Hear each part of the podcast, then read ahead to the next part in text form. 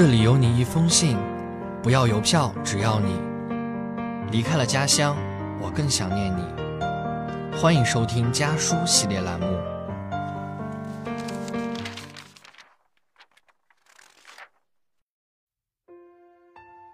大家好，我是郑宇轩，来自江苏宿迁。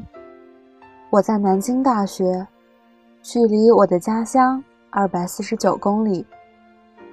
这是我写给爸爸妈妈的信。亲爱的爸爸妈妈，你们好吗？熟悉的微信提示音又再次响起。我知道，妈妈肯定又看到我刚刚发的朋友圈了。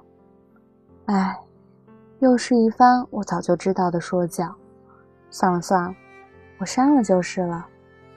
以后，以后也不发了。爸爸妈妈，这就是我们的日常。发了一条不太合你们意的朋友圈，就会遇到你们的连环轰炸，从而进行一番深入的思想教育。从人生对很多事情要看淡一些啊，都要多想想社会上的正能量啊。你们总是那几套说辞，最后得出的结论，就是我还是太脆弱了。但是有时，我真的只是想宣泄一下自己心中的不满。大道理谁不懂？只是从别人嘴里得来的安慰，总比一个人默默的安慰自己要好受得多。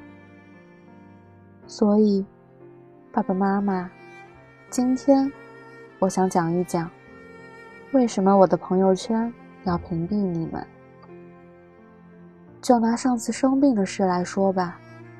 其实我也只是一点点的不舒服，发了个朋友圈，也就是想吐槽吐槽南京的天气忽冷忽热，变幻不定，求安慰而已。结果只是空间里忘记了屏蔽你们，晚上跟你们视频的时候，就遇到了你们的各种询问。一开始的时候，我还是很感动的，毕竟离家在外。第一次一个人去医院，又碰到了一个有点凶的医生，说我怎么不知道带病历本，有一点点的委屈。但是后来，画风就变成了“怎么就不能独立一点啊”之类的话了。我不想辩解，因为越说你们会越觉得我任性，索性任由你们说了。我知道，严厉。大概是你们表达爱意的方式，也明白你们希望出门在外的我能够更好的去保护自己，而不是依赖他人，但却更害怕在不开心的时候得到的依然是熬烂了的心灵鸡汤，所以宁愿去选择报喜不报忧吧。有些时候在朋友圈里发一些感慨性的句子，妈妈甚至会秒回我。最近是不是又发生了什么事情？一旦跟妈妈说没什么事儿吧，妈妈又会万分伤心地说：“女儿长大了，什么都不愿意说。”可一旦跟你们说了吧，你们又总是会告诉我不要整天胡思乱想，要安心学习。我知道你们都是很内敛的父母，所以你们只能用默默守护的方式。